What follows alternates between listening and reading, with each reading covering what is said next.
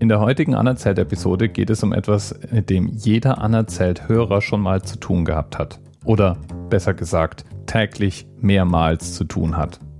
Und Dank gebührt dem Twitter-Nutzer Tiff Toffo, der den Vorschlag zum heutigen Thema gemacht hat. Denn für die 256 schlug er vor, über AES 256 zu sprechen. Und AES 256, das ist der Advanced Encryption Standard. Und die 256 steht dabei für die verwendete Schlüssellänge, 256 Bytes. Wenn du Daten verschickst, sei es nun, du speicherst irgendwas in deinem Dropbox-Account oder du kommunizierst mit deiner Bank, um eine Überweisung anzustoßen dann werden diese Daten, diese Informationen, mit denen du kommunizierst, in aller Regel nicht im Klartext durchs Netz geschickt. Denn dort kann sie theoretisch jeder lesen, der unterwegs sich in den Datenstrom einklinken kann. Und das sind unter Umständen eine ganze Menge Leute. Oft ist man nämlich schon mit ganz vielen anderen Menschen zusammen im selben Netzwerk. Nehmen wir zum Beispiel an, du gehst in das Café deines Vertrauens und wählst dich ins dortige WLAN ein dann teilst du dir dieses Netzwerk mit allen anderen, die sich auch gerade dort befinden. Und es mag sein, dass der ein oder andere dazwischen über die technischen Möglichkeiten und das Wissen verfügt, um einfach mal mitzulauschen. Und da ist es dann sehr, sehr nützlich, wenn die Kommunikation, die ihr dann mitlauscht, verschlüsselt stattfindet. Und Verschlüsselung ist eigentlich ziemlich leicht zu erklären. Das machen wir auch schon seit Tausenden von Jahren. Die grundsätzliche Idee ist, einen Klartext, also die Nachricht, die man eigentlich verschicken möchte, mit einem Regelwerk so zu verändern, dass sie nicht mehr gelesen werden kann. Und der Empfänger, der die Regel kennt, den Klartext wiederherstellen kann. Wie genau jetzt diese Umformung von Klartext in verschlüsselten Text oder Ciphertext, wie man das in Fachkreisen nennt, stattfindet und wie genau diese Regel oder ein Schlüssel übertragen werden muss, damit der Empfänger ihn wieder entschlüsseln kann. Das ist nun genau der Gegenstand von Verschlüsselungsstandards. Im Grunde kennen wir zwei große Kategorien von Verschlüsselungsverfahren, nämlich sogenannte symmetrische Algorithmen und asymmetrische Algorithmen. Bei symmetrischen Verfahren ist es so, dass der Sender und der Empfänger sich ein Geheimnis teilen und dieses Geheimnis dient zum Verschlüsseln und Entschlüsseln unserer Daten. Alltagsbeispiele für diese Art der Verschlüsselung gibt es einige. Wer zum Beispiel typische Office-Produkte verwendet, um Texte und Tabellenkalkulationen zu bearbeiten und die schon mal passwortgeschützt hat, hat genau so etwas angewandt.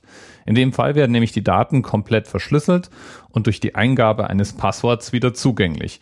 Wenn ich jetzt nun jemanden mein Spreadsheet oder mein Dokument schicke, kann ich ihm gleichzeitig dazu noch das Passwort nennen und dann kann derjenige mit Hilfe des Passworts eben auch darauf zugreifen. Dieses Passwort ist dann das Shared Secret. Der Algorithmus ist ein symmetrisches Verschlüsselungsverfahren. Bei asymmetrischen Verfahren funktioniert das Ganze etwas anders. Und es wäre auch etwas aufwendiger zu erklären, wenn es denn heute darum gehen würde. Nur ganz kurz, beim asymmetrischen Verfahren ist der Schlüssel zum Verschlüsseln und der Schlüssel zum Entschlüsseln unterschiedlich. Dadurch wird beispielsweise möglich, dass ich einen Schlüssel öffentlich zum Download anbiete, mit dem jemand, der mir etwas schicken möchte, Nachrichten verschlüsseln kann. Und ich bin dann der Einzige, der die mit dem Gegenstück zu diesem öffentlichen Schlüssel wieder entschlüsseln kann. Aber drehen wir mal die Kurve zurück zu AES 256.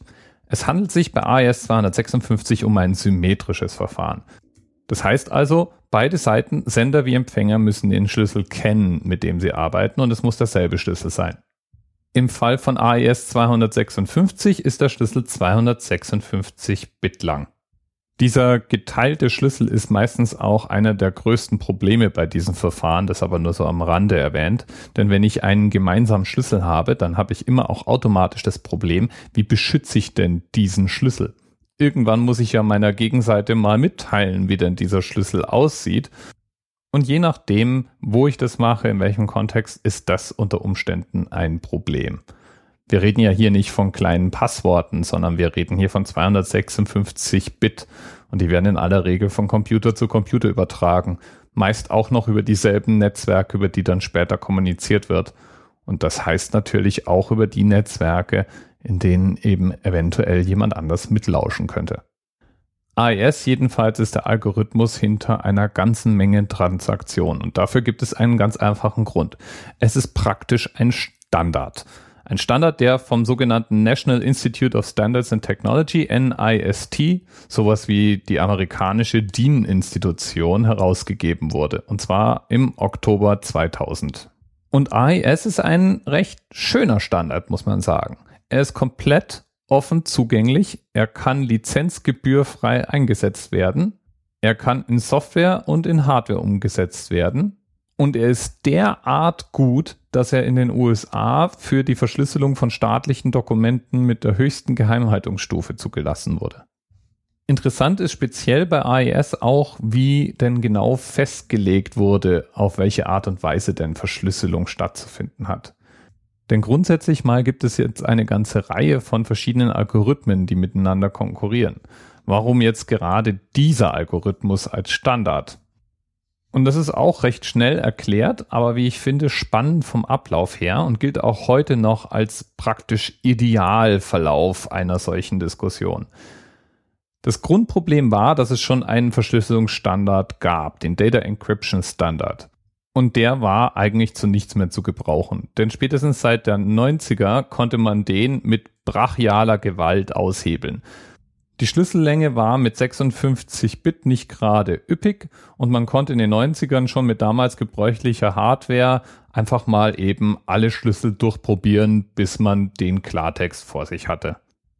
Ganz grundsätzlich ist diese Art des Angriffs, Brute Force Attacke genannt, eigentlich mit jedem Verschlüsselungsverfahren möglich.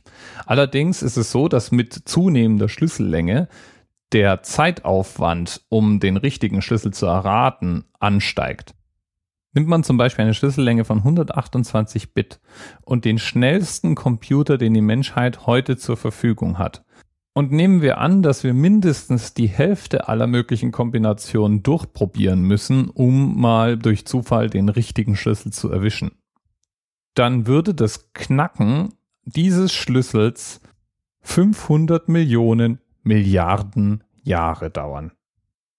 Da ist das gesamte Universum mit seinen 13,5 Milliarden Jahre Alter ja ein Klacks gegen. Das heißt, entweder findet man einen Weg, den Schlüssel irgendwie abzugreifen, oder man findet einen grundsätzlichen Weg, um den Algorithmus, in dem Fall AES 128, zu knacken. Und wenn das beides nicht funktioniert, dann braucht man viel, viel Zeit. Aber nochmal den Bogen zurück. Der Algorithmus, der in Verwendung war, galt eben als überholt und nicht mehr sicher und es wurde ein neuer gesucht. Um diesen neuen Algorithmus festzulegen, schrieb also dieses Standardisierungsgremium einen Wettbewerb aus. Und für diesen Wettbewerb, der gestartet wurde mit einer Kryptographiekonferenz ganz am Anfang, gab es dann 15 verschiedene Einreichungen. Diese 15 verschiedenen Einreichungen mussten dann auf verschiedene Kriterien hin abgeklopft werden. So sollte zum Beispiel die Implementation möglichst einfach sein.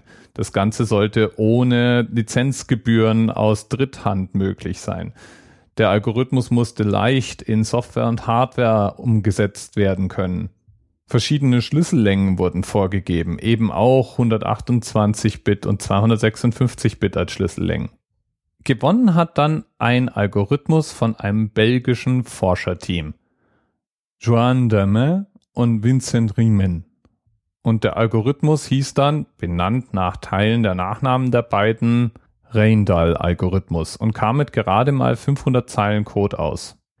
Durch die Standardisierung wurde dann dieser Algorithmus auch industrieweit umgesetzt und gerade als Programmierer ist es sehr, sehr einfach mit zum Teil nur einer Zeile Code Daten per AES 256 ordentlich zu verschlüsseln. Und das Verfahren, mit dem AES gefunden wurde und festgelegt wurde, die gilt unter Kryptographie-Experten immer noch praktisch als Goldstandard. So sollte man es immer machen. Bis bald. TMRS 10, 9, 8. The experience of 47 individual medical officers. Was hier über die Geheimzahl der Illuminaten steht.